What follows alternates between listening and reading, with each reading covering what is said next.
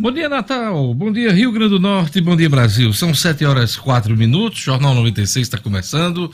Hoje, dia 19 de fevereiro, sexta-feira. Olha, a, o comitê científico que acompanha a Covid no Rio Grande do Norte recomendou várias medidas à governadora Fátima Bezerra nesse momento de aumento dos casos de morte também eh, de infecções no Rio Grande do Norte. Isso tem acontecido em todo o país. A governadora Fátima Bezerra ainda não se manifestou. Eh, pode anunciar um decreto, eu comento isso na edição de hoje do Jornal 96, mas ontem, por volta das 11h30 da, da noite, o prefeito Álvaro Dias se antecipou a, a qualquer decreto da governadora e já tomou decisão em relação à capital. Daqui a pouquinho, daqui a pouquinho, durante o meu comentário, a gente vai trazer a palavra uh, do prefeito Álvaro Dias nesse momento de expectativa em torno de decretos restringindo a circulação, funcionamento de bares, restaurantes, barreiras sanitárias, uh, nas divisas com Ceará e a Paraíba. Tudo isso daqui a pouquinho no Jornal 96. Olha, o Hospital Universitário Onofre Lopes vai disponibilizar 10 leitos de terapia intensiva voltados para o tratamento da Covid-19. Este é o assunto da jornalista Gerlane Lima, na manhã desta sexta-feira. Bom dia, Gerlane. Bom dia, bom dia, Diógenes, ouvintes, a todos da bancada. E a medida foi motivada pela alta da taxa de ocupação de leitos de UTI verificada na Grande Natal. E como você disse, teve anúncio também por parte da Prefeitura, Diógenes, que você comenta daqui a pouquinho, e mais leitos previstos aí para a abertura. Já já mais detalhes. Pois é, é, o prefeito Álvaro Dias não vai é, suspender o funcionamento de bares, restaurantes, apenas vai tomar medidas administrativas e uma delas é essa questão dos leitos. Daqui a pouquinho a gente vai ouvir o prefeito aqui no Jornal 96. Olha, frio nos Estados Unidos faz gasolina e o diesel subirem de novo. E o presidente da República disse que algo vai acontecer na Petrobras. Esse é o assunto de Luciano Kleber. Bom dia, Luciano. Bom dia, Diógenes. Bom dia aos amigos da bancada. Bom dia aos ouvintes do Jornal 96. Você que está nos ouvindo e que está aí no, no desespero na, com a proximidade da gasolina chegar a seis reais em Natal, quando você vê notícias no jornal de frio intenso nos Estados Unidos, você não tem a menor ideia de que aquilo vai impactar no seu bolso. Pois impactou e daqui a pouquinho eu explico por quê. Jackson Damasceno, na Ronda Policial, forças de segurança apresentam dados do Carnaval. Marcos Alexandre, Bancada Federal, reúne Fátima Bezerra e Álvaro Dias para definir emendas parlamentares. Acredito que Álvaro chegue primeiro nessa reunião, ele sempre tem se antecipado uh, nesses encontros com a governadora. O'Hara Oliveira, mais de 8 milhões de trabalhadores ainda não sacaram o abono salarial. É o assunto de O'Hara Oliveira. E na análise da notícia, eu comento que a governadora avalia recomendações do Comitê Científico que acompanha a Covid-19. Edmo Cidadino, Nogueirão é liberado e a Federação Norte Grandense de Futebol, enfim, define os locais e horários da largada do estadual. A gente comentava isso ontem aqui Exato. e eu perguntava a Edmo se havia expectativa de um anúncio ontem mesmo, hoje, mas já saiu esse anúncio. Edmo, bom dia. Bom dia, Diógenes, bom dia, ouvintes do Jornal 96.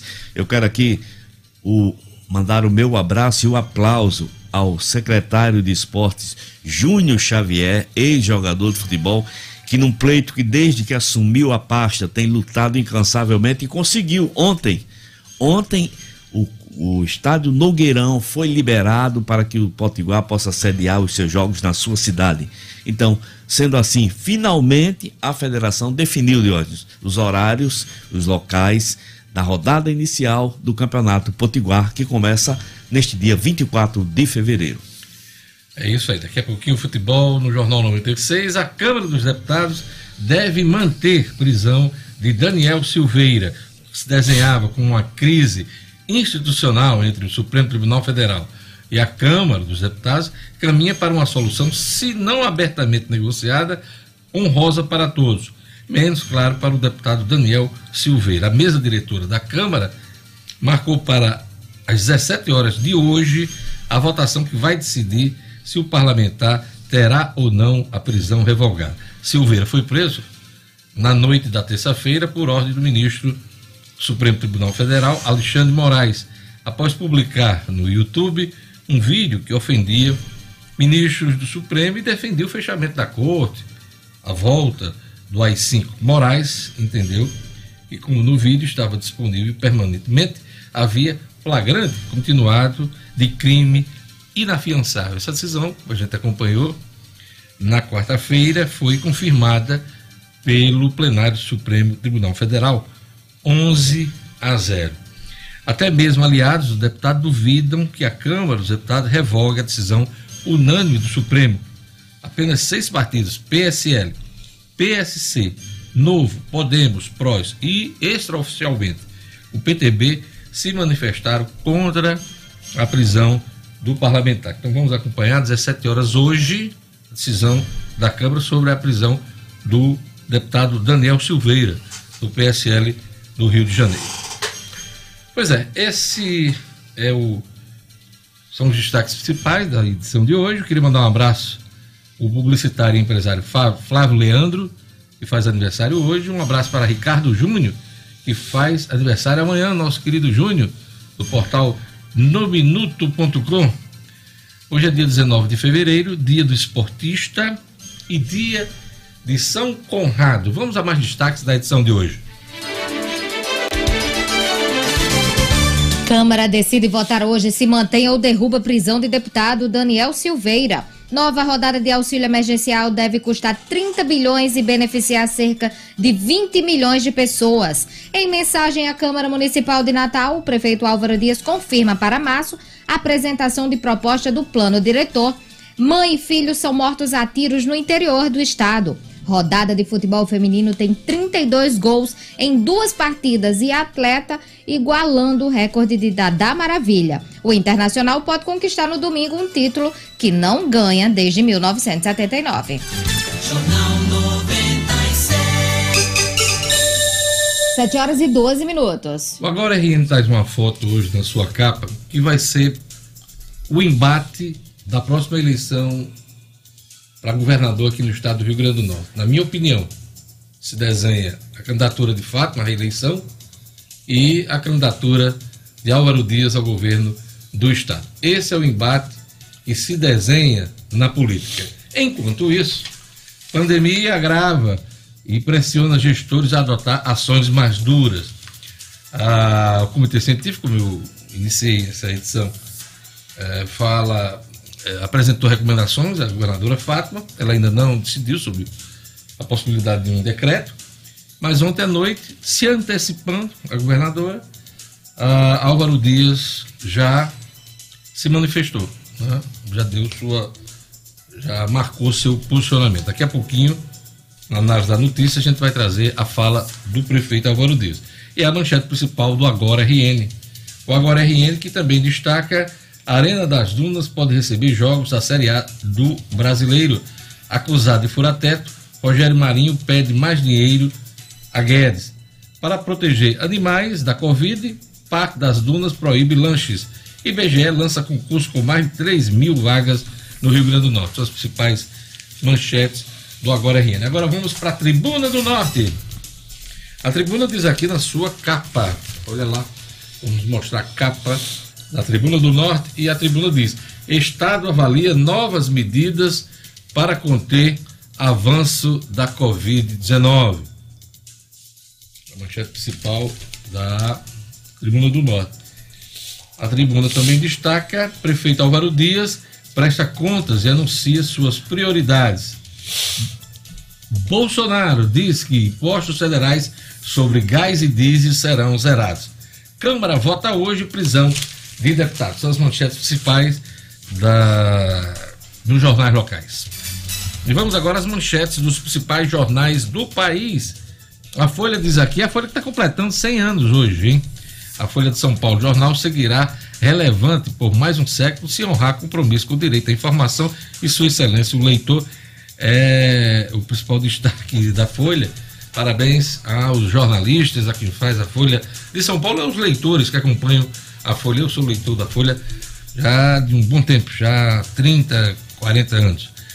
A Folha também destaca: a sociedade não espera que deputado preso tenha carta de alforria.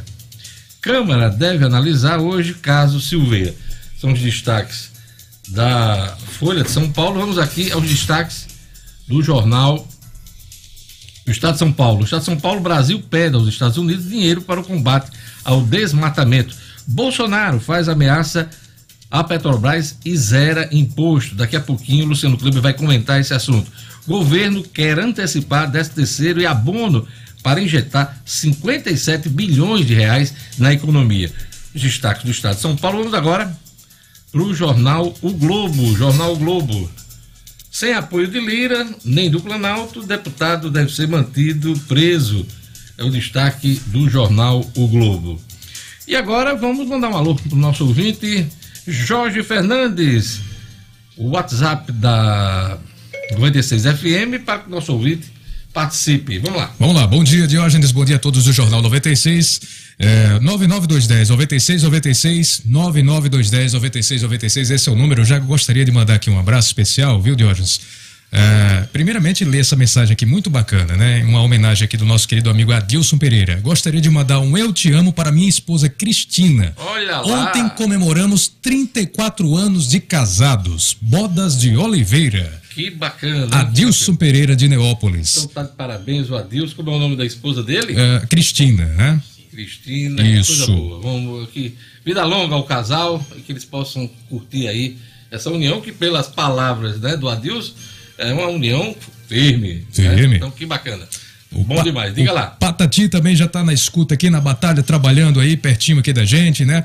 Ah, curtindo também o Jornal 96, aproveitando aqui, tomando aquele café da manhã. O Zanzo Araújo, a Sueli Melo também está na audiência aqui, participando pelo nosso WhatsApp. E o nosso querido Milton do Egapó já a caminho do trabalho. Um abraço, Milton. Que bacana. E agora, análise da notícia.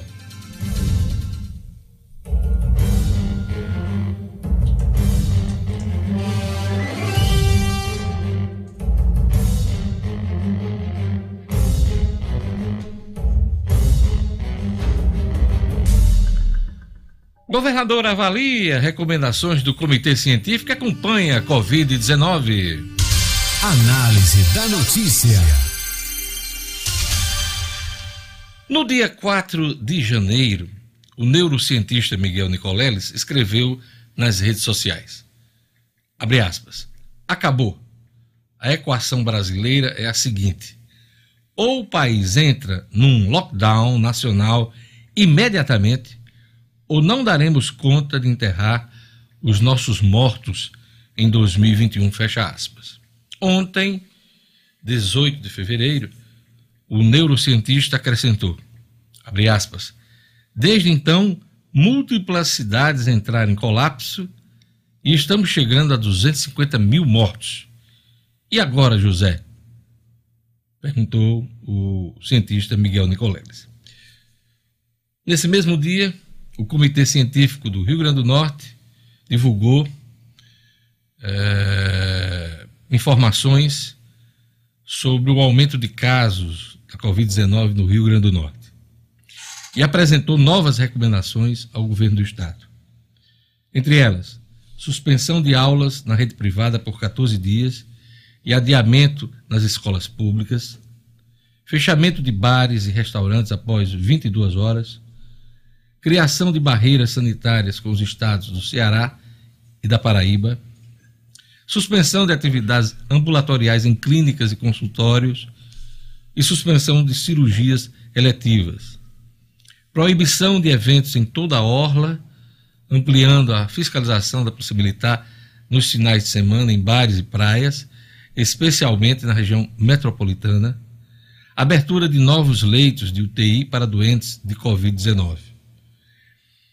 A reunião do comitê científico ocorreu na última terça-feira e as recomendações foram encaminhadas à governadora Fátima Bezerra. A simples divulgação das recomendações do comitê gerou a expectativa de novo decreto de restrições à população do Rio Grande do Norte. Qual é o alcance disso? Ninguém sabe. Ninguém sabe se a governadora vai acatar todas as recomendações do comitê. É pouco provável que a governadora tome medidas mais drásticas. Eu digo isso porque é cada vez mais crescente o número de pessoas que não estão nem aí para medidas de biossegurança no atual estágio da pandemia. Como já ocorreu em outros estados, vire Amazonas, São Paulo, empresários e trabalhadores de vários setores da economia foram às ruas para exigir a reabertura dos seus negócios. Aqui não vai ser diferente. No Ceará, o governador Camilo Santana, do mesmo PT de Fátima, decidiu fechar escolas e decretar um toque de recolher a partir das 10 da noite até as 5 da manhã. E olha que o Ceará estabeleceu lockdown no ano passado. Agora, toque de recolher. Fátima Bezerra fará algo parecido? Eu acho difícil. Apesar de ela ter atendido boa parte das recomendações do comitê científico, o desgaste político é líquido e certo, e as chances de descumprimento da maior parte das restrições são enormes. Ela vai pagar para ver? Ela vai pagar para ver? Olha, antecipando a qualquer decreto da governadora, o prefeito Álvaro Dias reuniu seu, seus secretários e ontem à noite divulgou vídeo nas redes sociais. Isso era já quase 11 da noite, quando ele divulgou um vídeo com o posicionamento dele sobre restrições, novas restrições ao, à população, no caso da capital. Ele tem jurisdição administrativa na capital. Vamos acompanhar agora o que disse o prefeito Álvaro Dias na noite de ontem. Vamos lá. Em virtude do agravamento dos casos de coronavírus, tomamos algumas decisões e algumas medidas que vão ser adotadas pela Prefeitura Municipal. Resolvemos aumentar em 10 leitos de UTI o Hospital Municipal de Campanha, resolvemos colocar em funcionamento com horário estendido as 10 unidades básicas de saúde do município, resolvemos ampliar o atendimento dos centros de referência, dos centros de atendimento ao coronavírus que passarão a funcionar também nos finais de semana e também divulgar e fazer uma campanha educativa sobre todas as medidas preventivas que evitam o coronavírus, como a utilização do álcool gel, a obrigatoriedade do uso de máscaras, o distanciamento social e evitar aglomerações. Todas essas medidas serão divulgadas maciçamente através de uma campanha educativa que será comandada pela Secretaria de Comunicação do município da cidade de Natal. Pois é, Álvaro se antecipou um decreto da governadora Fátima Bezerra, em vez de buscar, inclusive, um entendimento, os dois gestores se sentarem para discutirem é, medidas em comum, ele foi lá se antecipou. Tem sido assim durante todo esse processo, desde o início da pandemia. Alvo tem sempre se apresentado como um antagonista, fazendo sempre contrapontos às decisões é, da governadora. Aliás, é por essas e outras que eu digo. Este será o embate da eleição de 2022. Mas vamos deixar 2022 para frente. Estamos falando de pandemia. O prefeito Álvaro Dias já apresentou seu posicionamento. Vamos esperar a decisão da governadora Fátima Bezerra. Qualquer coisa que ela decida, de maior restrição, fica um pouco esvaziado diante do que já decidiu o prefeito Álvaro Dias. Então vamos aguardar. Em tempo, o Brasil chegou ontem a 10 milhões de infectados pela Covid.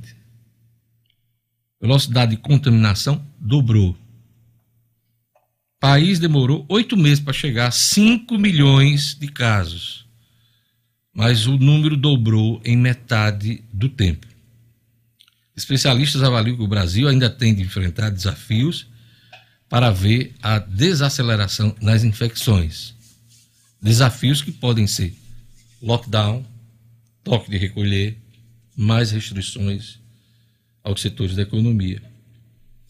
E ainda tem gente que insiste que esta realidade não existe, que ainda tenta negar esta dura realidade.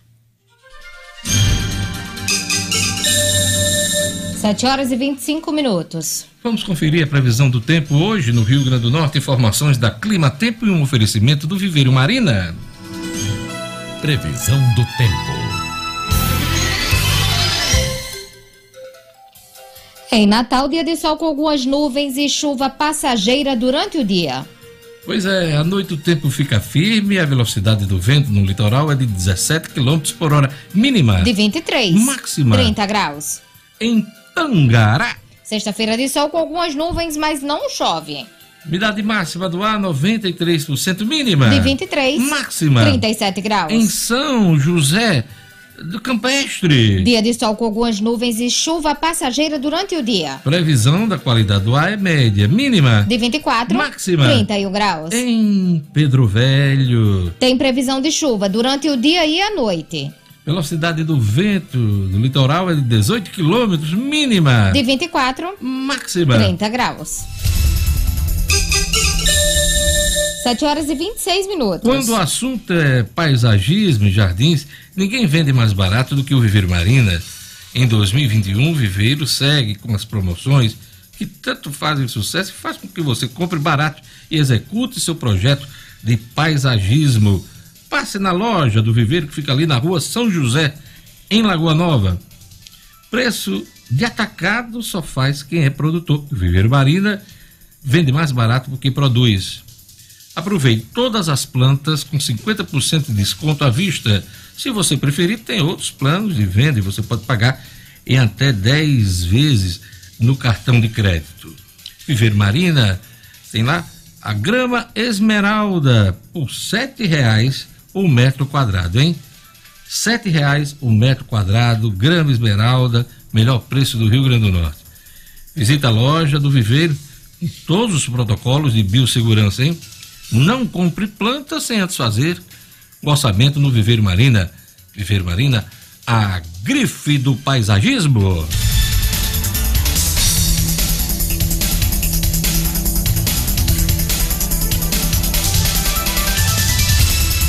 Olha, frio nos Estados Unidos faz a, a gasolina e o diesel subirem de novo. E o presidente da República, Jair Bolsonaro, fez novas ameaças de mudanças na Petrobras. Algo vai acontecer, disse ele ontem. É o assunto de Luciano Kleiber. Economia com Luciano Kleiber. Oferecimento. A Unifarma tem uma super novidade para você. Já pensou em aproveitar o verão e não ter mais nenhum dia de ressaca? Conheça o Buy Bed, um blend com quatro cápsulas que combinam 30 nutrientes e promovem recuperação física e mental. Vendido em mais de 50 países, o Buy Bed recupera e reidrata, desintoxicando o organismo enquanto você dorme. Dê adeus à ressaca. O Castelo Branco, presidente da Petrobras, dormiu na noite eh, de hoje, na madrugada de hoje, o Luciano Kleiber. Eu espero que ele tenha dormido hoje, mas não tenha precisado de aquecedor para dormir na casa dele. E eu vou explicar o porquê. Ontem, eh, todos nós fomos surpreendidos com o novo anúncio da Petrobras de 15,2% de reajuste para o óleo diesel e 10,2% para a gasolina, o maior reajuste dos últimos seis meses eh, individual, tá, Deus? Com isso, veja só, somente este ano já são quatro aumentos. A gente ainda não terminou o segundo mês do ano. Já são quatro aumentos e um acumulado de 27,5% de aumento para o diesel e 34,8% para a gasolina. E aí, quem está nos ouvindo agora, que fica às vezes, ah, por que, que a gasolina está subindo tanto? Estão aqui os números.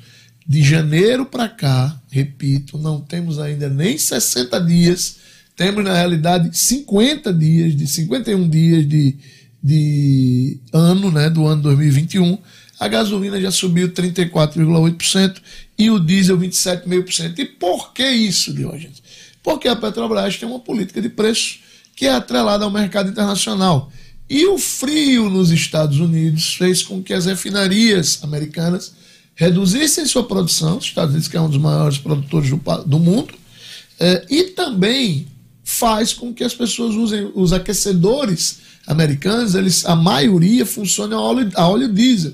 Isso faz com que aumente o consumo. Refinarias produzindo menos, consumo interno subindo, o preço dispara. O barril do petróleo que começou o ano próximo dos 40 dólares foi cotado ontem a 63 dólares. Tá? A gente está falando de um crescimento de praticamente 50% em dois meses. E só para a gente pontuar essa oscilação para o nosso ouvinte, antes da pandemia, esse, esse barril de petróleo estava menos de 60 dólares, caiu na pandemia para 19 dólares e voltou a subir, chegando a essa cotação que você nos apresenta 63 dólares em média o ontem, barril. Né? Ontem, ontem foi o número ontem. fechado ontem. E aí, além dessa questão dos Estados Unidos, o cartel da OPEP, né, os, os, os, os produtores, os grandes produtores de petróleo do mundo, com essa, essa redução lá na, de produção lá nos Estados Unidos e o aumento da demanda, o que, é que eles fazem? Reduzem a produção deles também, exatamente para forçar uma subida do preço. Como a Petrobras, repito, não tem nenhum compromisso com o mercado interno, e aqui não é uma crítica nem um elogio, tá, Diógenes? É uma constatação. A Petrobras hoje não está nem aí para o mercado interno ela se preocupa com a política internacional de preços e manter a paridade do seu barril de petróleo com o barril internacional. E isso força de maneira absurda para cima os preços dos combustíveis. Precisa ser feito algo? Precisa. O que, no meu entendimento, uma revisão dessa política de preços. Só que isso iria afetar fortemente o, o valor de mercado da Petrobras. Petrobras que foi quebrada nos últimos anos por causa de todas as denúncias todas as coisas que nós vimos no âmbito da Operação Lava Jato. E aí isso levou o presidente Jair Bolsonaro, que já teve duas conversas com o presidente da Petrobras, o, o Roberto Castelo Branco, é, e, e, quando eles conversam, o Roberto Castelo Branco disse, presidente, eu não tenho, e o, o, presidente Jair Bolsonaro disse isso ontem na live que ele faz toda quinta-feira. Ele disse: o Castelo Branco me disse que não tem compromisso com o mercado interno. Alguma coisa vai acontecer na Petrobras. O que, é que ele está querendo dizer com isso? Se ele não gostou, ele, como presidente da República, maior acionista da Petrobras, não gostou do que o presidente da Petrobras disse a ele e disse que vai acontecer alguma coisa, ele vai demitir o Roberto Castelo Branco? Ele vai forçar a demissão do Roberto Castelo Branco? Esse tipo de atitude vai causar maior, maior turbulência no mercado e isso pode provocar, inclusive, uma alta de preço maior dos combustíveis. Exatamente. Isso é uma, uma equação é, previsível. Né? Pois é, é um, é um barril de pólvora de hoje. Mais do que um barril de petróleo, é um barril de pólvora. Então a gente está, infelizmente, numa situação delicadíssima nesse mercado de combustíveis. A nós, réis mortais, consumidores, os, os postos, coitados, que são apenas revendas, estão simplesmente de mãos atadas e a gente não tem o que fazer. Pois é, vamos aguardar o que é que vem pela frente. Pois né? é. Nova rodada de auxílio emergencial vai custar 30 bilhões de reais, Luciano, e pode beneficiar cerca de 20 milhões de pessoas. Explica pra gente os detalhes. Pois é, o Congresso, ontem houve uma reunião simbólica, né, para tirar foto do, dos dois presidentes no Congresso, presidente da Câmara e o presidente do Senado, o Arthur Lira e o Rodrigo Pacheco, com o ministro Paulo Guedes, da Economia. E o que ficou acertado, aí eu entendo muito esses times lá de Brasília, de hoje, eles se reuniram ontem para combinar para quinta-feira que vem a votação do auxílio emergencial. Por que não terça, né? Por que não hoje, numa reunião emergencial? Mas não, só quinta-feira da semana que vem deve haver a votação da PEC que deve destravar o auxílio emergencial para começar a, a, ser pago novamente a partir de 1 de março. Você perguntou sobre o time de Brasília. É. É, isso aí é tempo para negociações, os ajustes, uma os semana, Uma semana. E essa história do deputado essa semana. Essa, travou também. Travou muita coisa como se é aconteceu ontem, né? Ainda bem que estão dando uma solução hoje rapidamente a esse caso. Pois é, ainda Esse teve, é o timing do Brasil. Ainda teve esta imbecilidade daquele cara lá, do, do, do, deputado carioca, que fez aquela besteira e travou tudo mais lá ainda. O fato é que quinta-feira deve ser votado, o que o mercado está apostando nós é o seguinte: devem ser quatro parcelas de 250 reais. A renda máxima é, por pessoa, por família, deve cair para 600 reais por mês, tá? Para ser elegível ao benefício, 250 reais por mês em quatro parcelas de 250 reais. e seriam inseridos aí algo em torno de 20 milhões de pessoas, diferente dos 63 milhões que foram inseridos no ano passado. Como é que vai se reduzir? Aumentando, diminuindo o valor máximo que pode ser recebido por família e o Ministério da Economia também deve fazer cruzamentos de dados bancários de hoje. Porque às vezes, por exemplo, a pessoa não tem vínculo empregatício e aí recebe, por exemplo, faz um trabalho eh, sem carteira assinada, É autônomo. recebe em espécie, não passa pelo banco e tal. E aí vão ser analisadas, inclusive, as movimentações financeiras das pessoas para saber se elas têm direito mesmo a isso. Deixa eu tirar uma dúvida, que deve ser a dúvida também do, do ouvinte. É, nesse universo aí de 20 milhões de beneficiados, já estão inclusos o Bolsa Não, Família? É não. fora a turma do Bolsa Mais Família. os né? 20 milhões, 19 milhões do Bolsa Família serão um total de 40 milhões, tá? É, e aí essas pessoas devem começar a receber a partir do final de março, a primeira parcela de 250 reais. E aí, como vai se pagar isso, Diógenes? Que é a grande pergunta.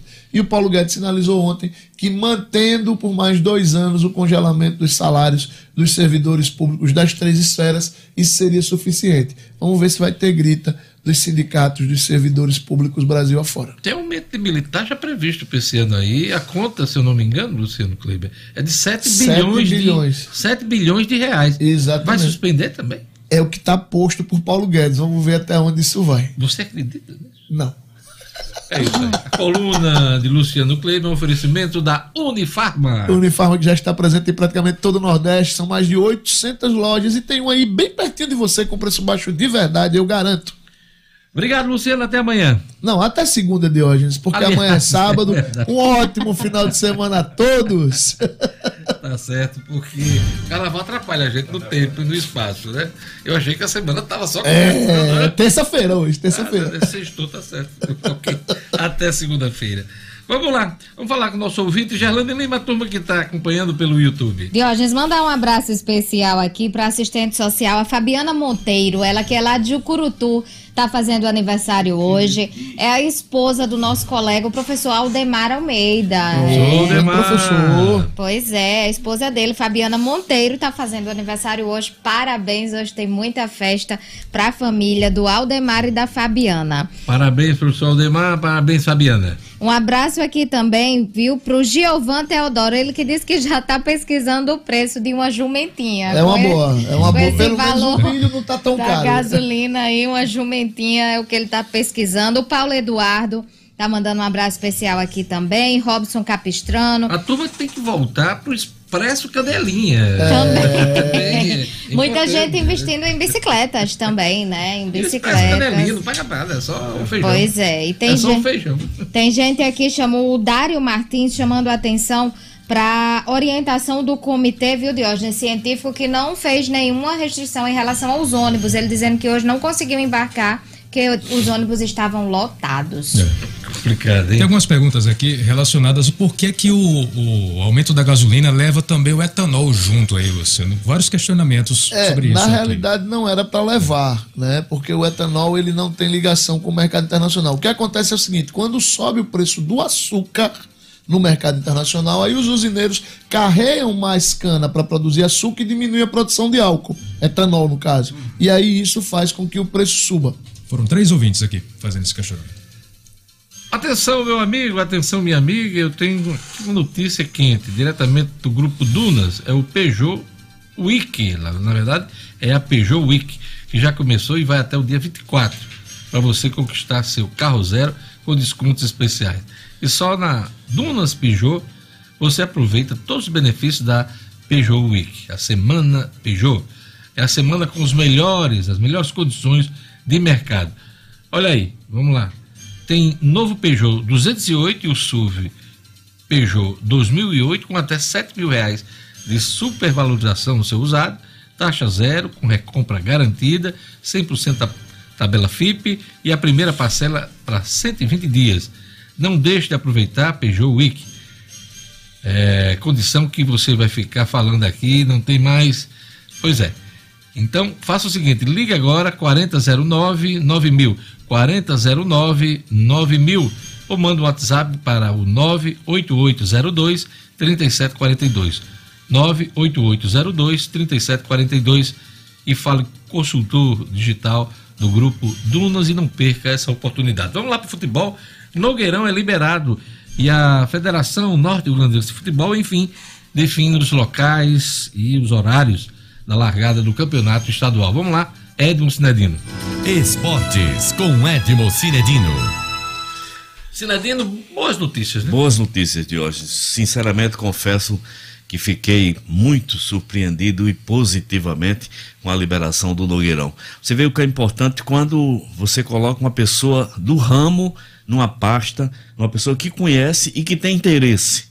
Júnior Xavier, desde que Júnior Xavier, ex-jogador de futebol, um dos mais talentosos jogadores de futebol surgidos em Mossoró, o Júnior, desde que assumiu a pasta de esportes eh, de Mossoró, ele tem lutado, ele tem procurado, ele tem se mexido é, para conseguir a liberação do estádio Nogueirão. E batendo portas, conseguindo apoios, ele chegou né, aquilo uh, que todos queriam e esperavam. A liberação do Nogueirão ontem, é, pelo Corpo de Bombeiros, pelo CRE, enfim.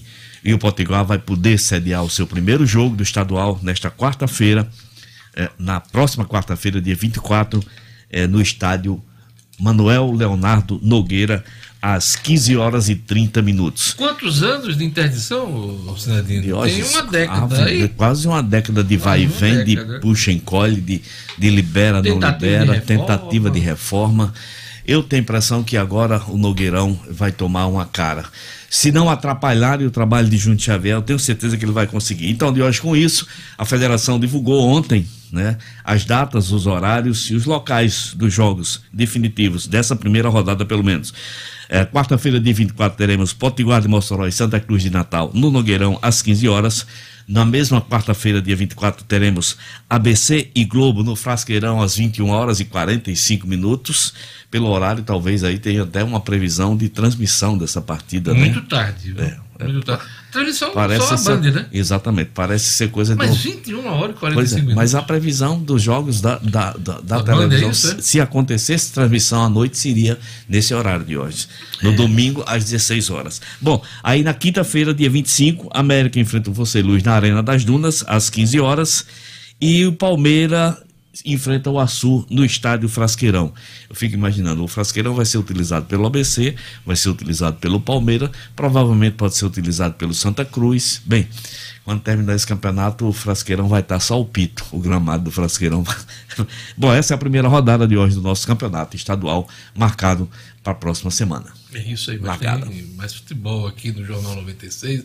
Vamos falar de Série A confronto Flamengo Internacional Isso. é o grande jogo da rodada. Né? Essa rodada, essa rodada que antecede o final, a, a, final da Série A. E temos também o, futebol feminino. Tudo isso daqui a pouquinho com o Edson Cidadino no Jornal 96. Vamos lá para um rápido intervalo? Estou mais perto da minha camisa, eu acho que quinta-feira, né? Quinta-feira. Quinta-feira oficialmente aqui oficialmente. a gente a gente recebe, né? Exatamente. Não, no caso na sexta, né? Na porque sexta. quinta é o jogo. É, quinta é o quinta jogo. É o jogo ah, na né? sexta. Não, mas eu vou dar um tempo, porque o jogo vai ser na quinta, hum. aí aquela coisa. Ah, pronto, em dezembro, né? Não, dezembro, dezembro não.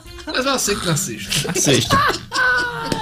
Aliás, isso pode ser decidido no próximo domingo, né? Pode.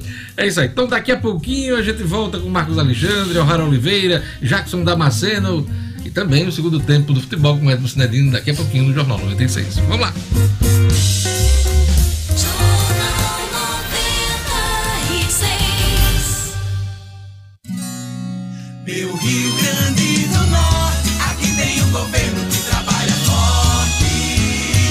A segurança pública ainda está longe de ser ideal, mas com trabalho sério, o governo do RN está conseguindo reduzir a violência aqui no estado. O Rio Grande do Norte fechou o primeiro mês do ano com uma diminuição no número total de homicídios, com 119 mortes contra 124 do ano passado. Segundo a Coordenadoria de Informações Estatísticas e Análises Criminais, a redução é ainda maior quando comparado às gestões anteriores, com uma queda de 20% no número de homicídios. Comparando dois anos de atual gestão com dois anos do passado, foram 807 mortes a menos. Ou seja, as políticas de segurança pública do governo do RN já salvaram 807 vidas. Isso é trabalhar pela sua segurança. Governo do Rio Grande do Norte.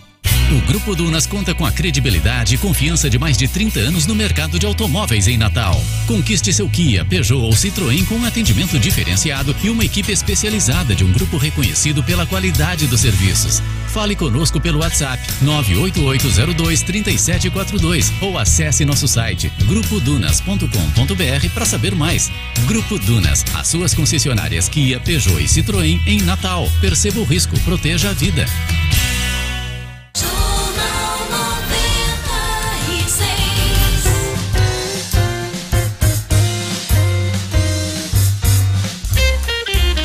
Bancada Federal vai reunir Fátima Bezerra e Álvaro Dias para definir emendas parlamentares. Será que eles vão se entender?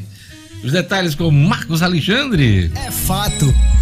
Com Marcos Alexandre. Oferecimento. As melhores estratégias para o seu negócio é o que você encontra na Compass Consultoria Empresarial. Dispondo de total apoio em planejamento, marketing, recursos humanos, finanças e processos. Acesse compassestratégia.com.br. Faça sua empresa crescer com a Compass. Bom dia, Marcos Alexandre. Vamos lá. A bancada federal vai reunir Fátima e Álvaro para discutir emendas uh, do orçamento, né? Exato, Jorge. Bom dia a você, bom dia aos amigos aqui da bancada, aos ouvintes, Jornal 96. Daqui a pouquinho, às 9 horas, uma reunião até diferente, porque essa reunião geralmente acontece em Brasília, né? Mas hoje a bancada vai se reunir aqui em Natal mesmo, né? ali no Centro de Convenções, a partir das 9 horas, com a governadora Fátima Bezerra, com o prefeito de Natal Álvaro Dias, com representantes de, de instituições como a UFRN, o IFRN, a UERN, enfim, as universidades públicas, também a FEMURN, a Federação dos Municípios, vai participar, além de órgãos também como o INCRA e a Polícia Rodoviária Federal. Cada um desses entes querendo, claro, uma verbazinha extra, uma verba federal, que é, de, é onde tem o dinheiro público, onde hoje, onde hoje está depositado né, Jorge, a, a, a, o grande volume de recursos públicos, que é em Brasília. Né, então, é, é importante essa reunião para definir ah, esses recursos, o fluxo desses recursos para investimentos em obras né, tocadas por todos esses órgãos aqui no Rio Grande do Norte. E quem faltar à reunião já fica em desvantagem, viu, Marcos Alexandre? Porque todo ano é uma romaria para Brasília. Ano passado e esse ano não teve romaria. Mas é uma romaria. E a turma vai lá com o pires na mão, todo mundo de cabeça baixa, mas na esperança de receber ou garantir a aprovação da verba no orçamento. É verdade, o quórum deve ser alto hoje nessa reunião. Dificilmente alguém vai, vai faltar. Agora, uma coisa está definida já de antemão, Diógenes: 50%, né, metade aí das emendas individuais e também as coletivas, né, porque a, cada, cada parlamentar, cada deputado e cada senador do Rio Grande do Norte pode indicar sua própria emenda e também as emendas coletivas, né, assinadas por toda a bancada.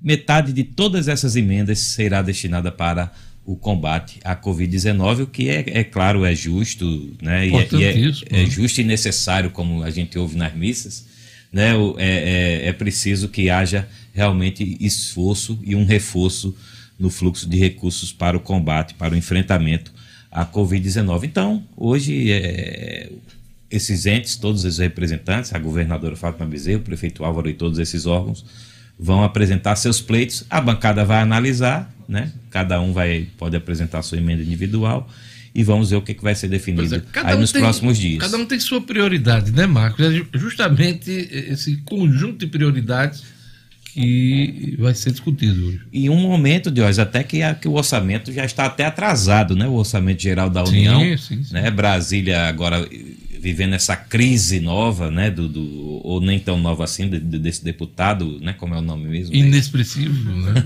como Mas, é o nome dele? Que parou o Congresso essa semana. Não precisa né? nem citar, né, de hoje, é. o nome desse, desse sujeito. Então, é, é, é, é uma questão que está travada, né, lá em Brasília, mas que precisa andar essa questão orçamentária. Tem muita coisa importante, a gente comenta aqui já isso recorrentemente no Jornal 96, tem muita coisa importante sendo travada, represada e que precisa andar. O, Marcos, ontem, mensagem à Câmara Municipal, Álvaro Dias, o prefeito de Natal, confirmou para março a apresentação de proposta do plano diretor. Essa leitura da mensagem do prefeito marcou o início do ano legislativo na Câmara Municipal, né? Exato, Jorge. Ele conclamou, né, fez a, a leitura, a, prefeito Álvaro Dias fez a, a mensagem anual, a leitura da mensagem anual à Câmara Municipal, e um dos pontos destacados foi exatamente esse do plano diretor. Né? O, o prefeito estimou que em março envia a proposta final para apreciação dos vereadores. Você, né? inclusive, nos antecipava isso ontem no seu comentário. É, porque o, o calendário do plano diretor está realmente no final, esse, esse calendário, digamos assim, preparatório antes, antes de ser enviado à Câmara, né, já, já vem se desenrolando aí há, há uns dois anos, né, com muitas audiências públicas, tem uma tramitação própria, né, legal inclusive, e, e alguns questionamentos que estão sendo sanados, mas é, os delegados já foram eleitos, vão participar agora da Conferência das Cidades, né, a Conferência das Cidades até, até o final deste mês, ou início de março, para votar. Esses delegados que foram escolhidos entre vários segmentos vão votar essa proposta final que será encaminhada à Câmara. É, é esperada, inclusive, uma discussão bem ruidosa. Conferência? Conferência final das cidades. Né? É, Mas é- não é o uma Conselho das cidade, Cidades. Não é só Natal? É, mas o, é, é o nome, é o nome do, do órgão colegiado de hoje. Você foi uma cidade, eu falei, não é uma Pois é. cidade só? Aí, Vamos lá. E aí o prefeito destacou ontem que já são aí 14 anos, né? A gente comentava isso aqui ontem, o prefeito também destacou na mensagem, 14 anos de hoje, sem a revisão, né? Desde 2007, quando foi feita a última. E aí, abre aspas para ele, ele disse, nós temos a oportunidade E foi de... devo- bastante animada de 2007, né? 2007 Ô, foi. ô, até bastante hoje, animada. até hoje rende, até hoje rende repercussão. Não sei se teve dinheiro na cueca, mas teve Ave muito, Maria, teve, no investigação. dinheiro da cueca, o senador tá voltando aí, né?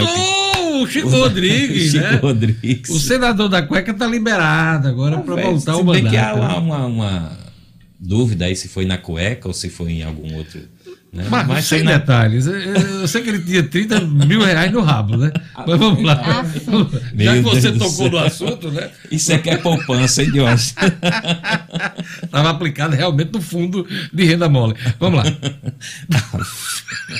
Mas é isso. Aí sobre o plano diretor, o prefeito ontem, né, abrindo aspas para ele, disse que é a oportunidade de devolver a Natal o dinamismo econômico que Natal já teve. Segundo ele, Natal vem perdendo investimentos, né, e, e, e, assim até moradores para outros, outros municípios vizinhos, e que o importante é que esse processo todo dê segurança jurídica, jurídica aos que buscam investir e que Natal possa voltar a crescer e garantir mais emprego e renda para a maioria das pessoas. E aí, Jorge, claro, o prefeito também fez uma prestação de contas aí do, do- da gestão dele até agora, citou algumas ações, destacou a construção do novo hospital municipal, que é importante também nesse contexto da saúde. importante. É inclusive, deve, deve ser inclusive o pedido que ele vai fazer à bancada federal, né, dentro aí dessa discussão das, das emendas. Então, é, é, basicamente foram esses pontos aí destacados.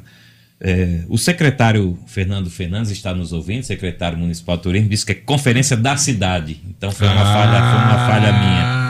Tá né? certo. Obrigado, reuniões- Fernando. Fernando é um ouvinte assíduo. Exato, um abraço 96. para o amigo Fernando Fernandes. Mas eu- ele eu, na verdade, eu fiz uma provocação. É. né? Eu sei que é, a discussão do plano diretor da cidade de Natal, né? E ele confirma, Jorge, é, Fernando Fernandes, que a gente relembra, ele foi secretário do, de governo, gabinete civil da prefeitura, Isso. comandou grande parte aí desse processo, né? coordenou Isso. de- do, do, do plano diretor como secretário e confirma que a conferência da cidade será dos dias 1 a 5 de março, para a gente dar informação precisa aqui para o nosso ouvinte que merece realmente as melhores informações aqui no Tá Jornal dado o 96. recado, o- a coluna do Marcos Alexandre, no oferecimento da Compass Consultoria Empresarial. Inovação e estratégia de mercado você encontra na Compass Consultoria Empresarial, Diógenes e ouvintes. Faça sua empresa crescer com a Compass. É fato. Bom final, de, semana, até a Segunda-feira. semana que vem, segunda-feira. É isso aí, Marcos. um grande abraço. 7 horas e 54 minutos. Olha, vamos falar do Hospital Universitário Onofre Lopes. O hospital vai disponibilizar 10 leitos de terapia intensiva voltados para o tratamento da Covid-19. Gerlane Lima. Cotidiano com Gerlane Lima. Oferecimento: Universidade da Criança, localizado em Rego Moleiro, que oferece ensino infantil e fundamental, tempo integral, atividades aquáticas e extracurriculares, matrículas abertas. Ligue 3674 3401. Gerlane Lima, esses leitos se somam já o que está funcionando lá no Hospital Onofre Lopes, né? Exato, Diógenes. O hospital confirmou ontem que vai disponibilizar o Regula RN 10 leitos de terapia intensiva que é voltados para o tratamento da Covid. É uma medida, como a gente já tem reforçado aqui, motivada pela alta da taxa de ocupação de leitos de UTI verificada na Grande Natal. Desde o início da pandemia, além da atuação como retaguarda, que liberou leitos no Hospital Giseuda Trigueiro e no Hospital Municipal de Natal, o Onofre tem realizado o tratamento de, dos doentes de Covid de maior complexidade, que são os pacientes de transplante renal, da oncologia, da cardiologia, neurologia e de todas as especialidades em que o hospital é referência. E é bom lembrar que o Hospital Onofre Lopes recebeu, inclusive, os pacientes de Manaus. De Manaus. É, boa parte, o Giseuda, se eu não me engano, também recebeu, mas a maior parte desses pacientes que estiveram aqui foram acolhidos pelo Hospital Onofre Lopes. O Giseuda e o Hospital de Campanha também. Também. né? Também, também. E o Onofre Lopes foi um Mas dos falo, primeiros. Os mais graves foram. Sim, foram exatamente para o Onofre Lopes, exatamente. De hoje na Secretaria de Estado de Saúde Pública e o Onofre Lopes ainda vão anunciar como vai se dar essa operação dos leitos de terapia intensiva que foram disponibilizados pela UFRN. Como você falou em seu comentário na análise da notícia aqui, a prefeitura também anunciou a abertura de mais leitos na capital, estão a instalação de 10 novos leitos de UTI também no hospital de campanha e ampliação dos atendimentos à população na rede básica de saúde. Ainda por causa do aumento no número de casos de Covid, ontem a gente acompanhou na imprensa Diógenes, nas redes sociais também, o anúncio que o município de João Câmara, na região do Mato Grande, aí já endureceu as medidas de combate à Covid. De acordo com a Secretaria de Saúde, o município registrou cinco mortes em quatro dias, passou de 20 para 25 óbitos confirmados pelo novo coronavírus. E aí tem um decreto que já vale a partir de hoje, com uma validade de 15 dias. Nos últimos dias, o número de atendimentos diários, só para o nosso ouvinte ter ideia, no ponto de apoio à Covid, quadruplicou, Diógenes, subiu de uma média de 20 para cerca de 80 por dia lá no município. A unidade que recebe pacientes com sintomas iniciais, além de fazer os testes essa unidade, para se ter uma ideia também, o funcionamento era de 12 horas por dia e passará a ser de 24 horas. Qual é o município, só para deixar João claro? Câmara, em João Câmara. Aqui no Mato Grande. Isso, e aí por causa desse crescimento no número de óbitos e da procura por atendimento, a prefeitura decidiu publicar esse decreto para limitar. É um decreto com várias medidas diante da situação do aumento imenso de casos lá no município. A prefeitura, junto com o gabinete de crise, foi obrigada a adotar essas medidas para tentar diminuir a taxa de transmissibilidade. E entre as medidas está o fechamento das escolas particulares, que tinham retomado as aulas presenciais. Além das escolas, fechamento de bares, proibição de venda de bebidas alcoólicas por consumo, para consumo nos estabelecimentos, cancelamento de eventos públicos e privados que possam provocar aglomeração e o o texto do decreto também prevê que praças públicas fiquem interditadas e com as luzes apagadas, Diógenes. O secretário de saúde do município chegou a informar que vai haver fiscais, aí haverá fiscais nesses pontos, as quadras esportivas, campos de futebol, arenas e academias também devem fechar durante 15 dias. Então, medidas mais rígidas no município para tentar diminuir a taxa de transmissibilidade. Cinco óbitos em poucos dias. Só para finalizar o comentário em relação à Covid ainda, as vacinas. A Secretaria de Saúde de Natal prorrogou até hoje, sexta-feira, a vacinação da segunda dose da Coronavac para os profissionais da saúde. Vai acontecer exclusivamente no Shopping Via Direta, já começou, começando agora, às 8 horas da manhã até às 4 horas da tarde. Diógenes. É isso aí. Obrigado, Gerlane. Olha, você ainda é daqueles empresários que prioriza sua relação financeira com os bancos tradicionais, priorize quem te valoriza, hein? E vamos juntos construir em nosso estado uma cultura cooperativista na qual o resultado da economia fica aqui, em nossa comunidade. Quando for pensar no seu parceiro financeiro, nas suas atividades bancárias, pense Cicobi e faça parte do sistema cooperativo financeiro que mais cresce na Grande Natal. Procure um dos gerentes do Cicobi. Anote o número aí, 4009 3232. 4009 3232 Cicobi. faça parte. Vamos para a ronda policial. Forças de segurança apresentam dados do carnaval Jackson Damasceno. Polícia, com Jackson Damasceno, o da massa. Oferecimento: Casa da Cerca. Na Casa da Cerca você tem grandes promoções e lançamentos para transformar o seu lar em uma casa inteligente. Interruptor Wi-Fi, tomada Wi-Fi, motor para portão, câmeras, sensor de fumaça, de presença e muito mais. Procure Casa da Cerca nas redes sociais, anote Casa da Cerca. Casa da Cerca para a sua vida. Jackson, vamos ao dever de casa, né? Eu perguntava a você o balanço das forças de segurança em relação ao carnaval. Bom dia. Amado mestre, vinha eu para de aula. E o salário, ó. Olha o salário. Rolando Lero. Vamos lá. Raimundo.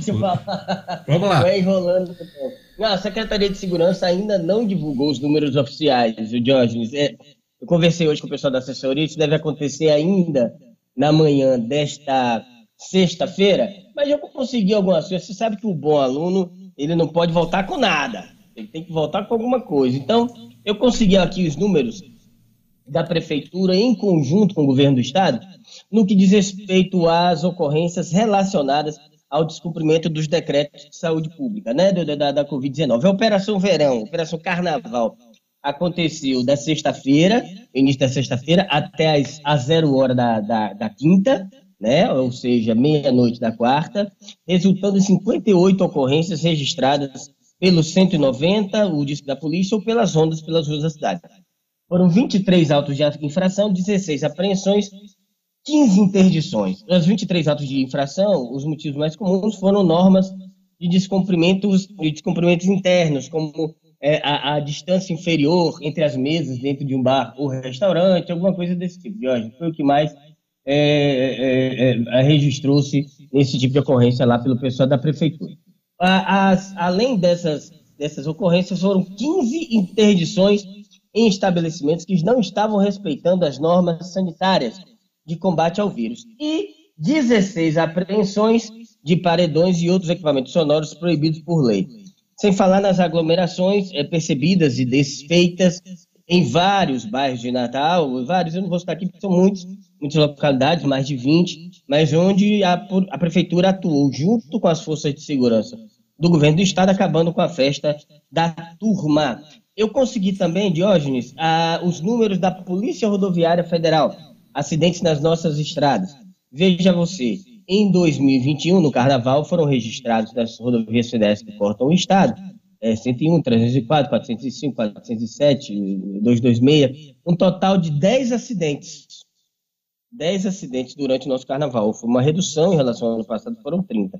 Porém, seis graves, que resultou em duas pessoas mortas, né, 11 pessoas feridas. No ano passado, foram registrados 30 acidentes, são três vezes maior, nove pessoas graves, três vezes mais pessoas feridas, praticamente 32, porém nenhum óbito. Né? Foram fiscalizadas sete, mais de 7 mil pessoas e, e 6.500 veículos, 2.800 autuações por motivos diversos, 311, por exemplo, por ultrapassagem indevida, 178 por falta do cinto de segurança e por aí vai. As forças de segurança já passaram seus números para a SESED, a Secretaria de Segurança, que deve divulgar um balanço é, é, total ainda na manhã de hoje no que diz respeito a essas ocorrências relacionadas ao Carnaval, porém é, contendo também os crimes de maior potencial ofensivo, né, como homicídios e roubos. Nós temos esse comparativo, é, já foi publicado em 2020, 2019, então fica a expectativa para a relação de 2021 para 2020. Só para a gente encerrar, ontem à noite, ontem à tarde eu conversei com a delegada geral, ela não passou números, mas fez uma avaliação positiva do trabalho das polícias e atuou em conjunto, né, até a civil ajudando na ostensividade com a polícia militar, com delegacias móveis, principalmente nos locais onde seriam percebidas aglomerações, e ela citou como Pipa o local onde a polícia atuou assim que houve um conclame maior a partir do segundo, terceiro dia de carnaval e a normalidade se instalou depois que a secretaria se fez presente no distrito de Tibau do Sul, meu amigo Jorge. Pois é, Pipa foi mau exemplo em rede nacional. A gente acompanhou isso aí, inclusive manifestação da governadora Fátima Bezerra. Mãe e filho são mortos a tiros no interior do estado, Jackson. Na noite de ontem, no município de Felipe Guerra, um crime bárbaro, cruel, covarde, não se sabe ainda a motivação, aconteceu por volta de oito e meia da noite, é, ali em Felipe Guerra, região oeste do Rio Grande do Norte. Vítimas, uma senhora conhecida apenas, identificada ainda essa hora da manhã como Jaide, e seu filho Paulo Gola foram mortos com vários tiros dentro de casa. Ainda de acordo com a PM, criminosos invadiram a residência é, é, é, de mãe e filho e cometeram as execuções, fugindo em seguida. O pessoal da polícia fez o isolamento, iniciou as investigações, a delegacia lá da região deve investigar o caso e a gente vai ficar aqui em cima cobrando para saber o resultado de motivação e principais suspeitos desse crime bárbaro. Diógenes. Falou e disse Jackson Damasceno, Jackson que vai tirar aí alguns dias de folga, mas vai retornar em breve ao Jornal 96. Um abraço, bom final de semana, aproveite bem o seu tempo aí de descanso. Valeu, Jackson. Obrigado, Jorge. Dez dias somente para dar uma relaxada, respirada, depois de um ano sem parar, e a gente volta depois desse reset aí, grandão, sem medo. Valeu. Valeu, Jackson. Valeu.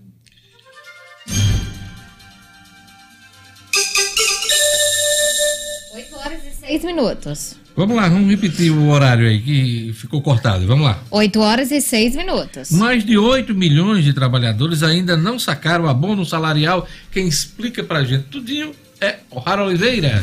Estúdio Cidadão, com O'Hara Oliveira. O'Hara. Bom dia, Diógenes. Bom dia a você que está acompanhando o Jornal 96. É a possibilidade de dinheiro para muitas pessoas que às vezes nem sabem que nem sabem que tem direito a esse valor.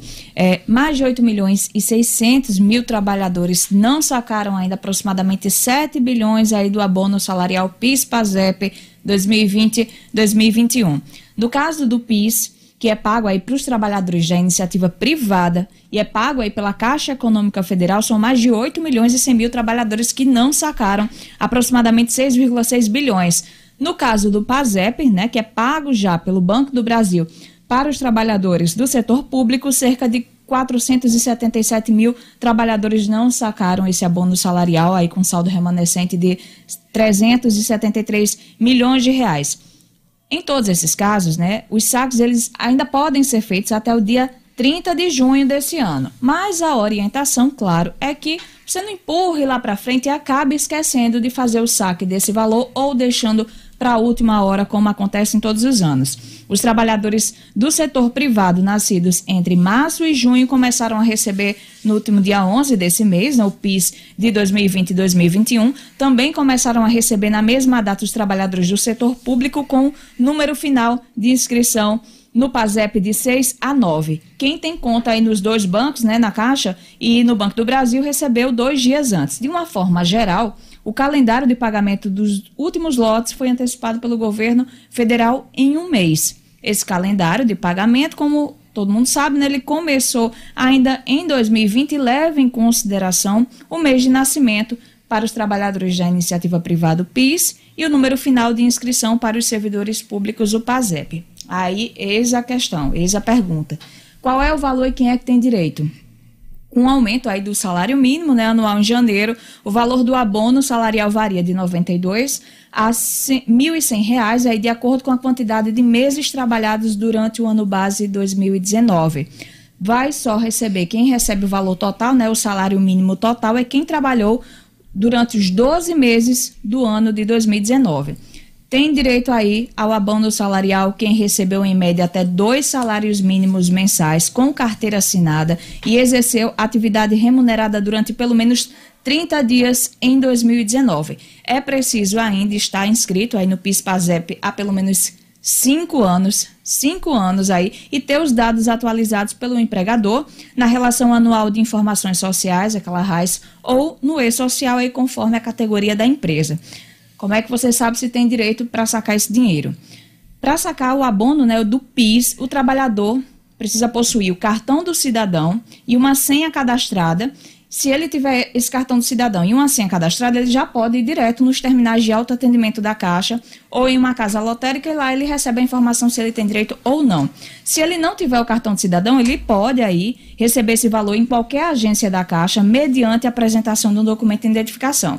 Para saber antes, né, se tem direito a esse valor, tem um sitezinho que você entra, que é o www.caixa.gov.br barra PIS, né, P-I-S www.caixa.gov.br barra PIS e consultar o pagamento. Já no caso do PASEP, você pode verificar se você tem direito ao PASEP, se tem dinheiro lá para você. Primeiro, esse dinheiro ele pode ser é, colocado direto na sua conta. Caso você não tenha esse, esse valor creditado na sua conta, você pode procurar uma agência do Banco do Brasil, né, apresentar um documento de identificação e se informar, ou entrar no site www.bb.com com.br barra PASEP. É isso aí, tá dado o recado de Ohara Oliveira, Subabono, PIS, tudo mais. Bom final de semana, hein? Bom final de semana a todo mundo. Abraço. Já até sextou, segunda. hein? Já sextou. Já sextou. sextou em casa, né? Olha, você estava falando de abono, tem uma notícia aqui interessante: o governo eh, federal reduziu a tarifa de importação para bicicletas. A medida causou protesto, bancada do Amazonas, por conta da Zona Franca de Manaus, mas eh, a ordem, a determinação do governo aí, reduziu as alíquotas que hoje giram em torno de 35% para até 20% em dezembro deste ano. Essa, essa queda vai ser gradativa, 10 para 30 em 1 de março, depois 25 em 1 de julho e, por fim, 20% em dezembro deste ano. Deste ano, eh, medida já eh, no Diário Oficial desde a última quarta-feira aí. Ok? Eh, vamos agora para o futebol, vou chamar Edmo Sinedino. Edmo, vamos lá para o segundo tempo. Rodada de futebol feminino tem 32 gols em duas partidas e atleta igualando o recorde de Dadá Maravilha. Vamos lá, futebol Pois é, feminino. Diógenes. Ontem nós tivemos a última rodada da fase de classificação do Campeonato de Futebol Feminino. Eh, no primeiro jogo, o América venceu a equipe do Monte Líbano de 10 a 1. 10 a 1 foi o placar, mas não se admire, 10 a 1 foi pouco. Eh, com esse resultado, o América garantiu sua vaga na final contra o União. União, que é a equipe de melhor campanha entre todas, Diógenes, venceu o Parnamirim de 21 a 0. O placar foi esse, 21 a 0. E a jogadora Monique, anotem o nome dela, artilheira Monique, marcou nessa partida 21 a 0 nada mais do que 10 gols, igualando o recorde de Dadá Maravilha em 1976, quando ele jogava no Sport Recife e fez 10 gols na, no Santo Amaro, que era chamado, a equipe chamada de Vovozinha. Santo Amaro e Ibis eram as piores equipes do futebol do Brasil. Dada Maravilha, que dizia que era um beija-flor, parava no ar Parava no ar. cabecear, né? Exato. Só Dadá, helicóptero e beija-flor parava no ar. Dadá Maravilha, um dos maiores artilheiros da história do futebol do Brasil. A década de 70, né? É, década de 70. Marcou, né? Marcou a época, Dadá, realmente. Dadá. é, superou Chegou Pelé. pra- pra seleção brasileira, Seleção né? brasileira, convocado, convocado pelos militares. Dizem, na época. João Mas ele era um Salvo- grande jogador. Não, sem dúvida. Era, era, era um showman. Showman, futebol, figura né? folclórica, garantia, prometia gols e na maioria das vezes cumpria. Dada Maravilha jogou pelo Nacional de Manaus aqui, acho que aqui em Natal. Com, Qual a já origem no dele? Qual o brasileiro. estado de origem? De onde Né, você- agora você me pegou, viu, Dadá? Ver. Fez- dar, acho que ele é mineiro. Eu acho que ele é mineiro, fez história no Atlético Mineiro. Dadá Maravilha, grande figura. Grande Já é figura. falecido, né? ele? Não, Dadá Não? tá vivaço. É. Dadá, tá Dadá tá vivaço. Um É. dia desse tava ah, programas. Eu tenho quase certeza que ele é de Minas, mas. Veja, veja aí o grande Jorge. Mas- É. Pois Mas é, siga lá. Sim. É bom, falando do futebol feminino. Rio então, de Janeiro. Ah, Carioca. Ai, É, Carioca, Rio de. Janeiro. Que legal. Por isso que ele atuou ali. É, no- é, é. Em Minas Fez Gerais. a, a história. Dadá fez história. Dadá em todo José canto. dos Santos, Dadá Maravilha. É, Dario José dos Santos. Ele fez- jogou Dario- no Dario, Atlético, isso, Dario jogou José no Cruzeiro. Jogou, Dario, não, jogou no não. Atlético, jogou no Internacional. Uhum. Disse que no Internacional, disse que o frio furou o peito de aço, que era Dadá peito de aço. Então ele não foi muito bem no Internacional, ele disse que foi o frio do Rio Grande do Sul. E do Rio ele furou. jogou. No Rio ele jogou no Flamengo, jogou, Flamengo. jogou. Só Botafogo. Botafogo foi foi um grande astro do futebol brasileiro, da, da maravilha. Bom, Diógenes, então, é, só, é, é, só Eu confirmando. perguntei se ele tinha falecido, porque nunca mais a gente ouviu falar É, dele, né? é, é. Assim, né? Eu tô vendo aqui que ele jogou até 1986, no comercial de registro. E é por isso que eu perguntei. porque quando- Até 1986. Olha só, eu ainda estava Então, vida jogando. longa, vida longa ao Dadá Maravilha. Vamos lá. De hoje, pois é, segunda-feira que vem, na Arena das Dunas, teremos é, América Futebol Clube e União decidindo o título do campeonato de futebol feminino. Esse jogo não esperem goleada, não, porque é um jogo duríssimo. Na primeira vez que se enfrentaram, América e União, o jogo terminou 1 a 0 para a União, por isso que o time já entrou em campo ontem classificado para a final União de hoje. Então é isso, futebol Isso feminino. É, fala aí, futebol feminino. O Brasil desencanta no segundo tempo e derrota a Argentina.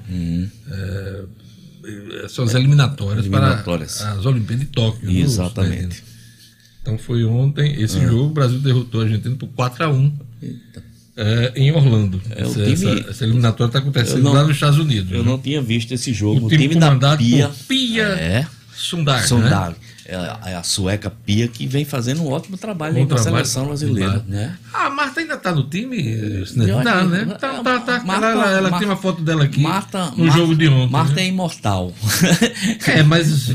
Tá chegando. Todo mundo é finito. Tá chegando, né? tá chegando, tá A chegando. fase dela. Claro, tá chegando. Formiga ainda Formiga tá no ainda time. tá no time, Acho tá? que não, Tá, Formiga já sim. encerrou, tá no time tá, ainda? Tá, ela foi convocada aí, é um jogo Rapaz, passado aí. Não, Ela tinha se despedido na, Não, na última ela- ela coisa foi, e tal. a Formiga Olha foi. só. Mas é necessário. Rapaz, é incrível, né? Mas essa, essa renovação é necessária que seja feita, né? E está sendo feita aos poucos na seleção brasileira, sem dúvida nenhuma. É isso aí, vamos lá. E o último ponto aqui do Edmo, a gente tá- Hum. já está encerrando aqui. Internacional pode conquistar no domingo um título que não ganha desde 79, Cidadino. Exatamente, Jorge, desde 1979, aquele time espetacular. Bom, nós temos a rodada 37 nesse final de semana, de hoje, a penúltima rodada do brasileiro. Agora, só pontuando, hoje tem um jogo, Palmeiras e São Paulo. Esse é o jogo da vida do São Paulo. Se o São Paulo quiser alguma coisa com o campeonato, terá que vencer hoje o São, terá que vencer o Palmeiras. É um jogo atrasado da décima, da 34 Eu rodada. acho que pelo que o São Paulo apresentou nesses últimos meses, assim, pelo menos no final do ano e no início desse ano, não merece ser campeão, não, viu? É, o- Assim, Todo- nada contra se for campeão. Mas tal. todo mundo, todos os times tiveram altos e baixos, né, Deus, nesse campeonato É, brasileiro, né? assim, Você você jogar tudo numa É, partida é, é. pra- É, agora, agora ficou meio tarde, né, para reagir, né? Ainda chance E depende matemática. de vários resultados, Exatamente. Ele tem que reforçando, ele tem que vencer os três jogos que lhe restam. Contando esse de hoje, tem que torcer pelo empate de Flamengo e Internacional no domingo e ainda torcer na última rodada que o Internacional perca para o Corinthians. É quase É impossível. muita coisa, é impossível. Bom, Acho rodada- a decisão tá. É Inter e Flamengo. que o Inter pode, se ganhar domingo, o Internacional já é campeão. Então, teremos amanhã Curitiba e Ceará, teremos amanhã Fortaleza e Bahia. Um detalhe nesse jogo aqui, hoje, Fortaleza e Bahia. Se o Bahia vencer o Fortaleza e o Vasco perder para o Corinthians, o Vasco está rebaixado. Esse eu acho que já está É, rebaixado. Fortaleza e Bahia. Então teremos Esporte e Recife e Atlético Mineiro, Corinthians e Vasco da Gama. É, já no domingo, Flamengo Internacional no domingo, Santos e Fluminense no domingo, Grêmio e Atlético Paranaense no domingo, Goiás e Bragantino no domingo. Na segunda-feira, Palmeiras e Atlético Goianiense, Botafogo já rebaixado, joga contra o São Paulo. Essa é a rodada 37, penúltima do brasileiro, que pode definir campeão. Nosso tempo acabou, mas tem tempinho para a última notícia. Vamos lá, Gerlani. O governo do Rio de Janeiro, Aí, Diógenes. vamos lá, calma. Ligou o microfone, vamos lá. Agora, sim, vamos lá. O governo do Rio de Janeiro que confirmou que existe transmissão local das variantes brasileiro e do Reino Unido do coronavírus lá no estado. Essa informação ela foi divulgada ontem. No final da noite, em uma nota conjunta das secretarias de saúde do estado e do município, os dois órgãos estavam investigando o histórico dos pacientes para saber onde eles foram contaminados e, segundo as autoridades, quatro pacientes sem registro de viagens foram infectados com essa variante, É o que preocupa, né? Uma cepa lá de, de- do Amazonas está se espalhando, já se espalhou Já pelo se Brasil espalhou. e já está de transmissibilidade é, no estado lá. Né? Inclusive tem um quinto paciente, mas esse veio de Manaus. Foi de Manaus para o Rio de Janeiro. Mas os quatro, Diógenes, foram, foi Pegaram lá mesmo, Lá mesmo, exatamente. É isso aí. A gente vai ficando por aqui. Temos todos um bom final de semana. Vem aí 10 nota 10. Na sequência, a Conexão em Fé com o Padre Sávio. A todos um bom final de semana. Segunda-feira estaremos de volta com o Jornal 96. Até segunda. Tchau, tchau. Tchau.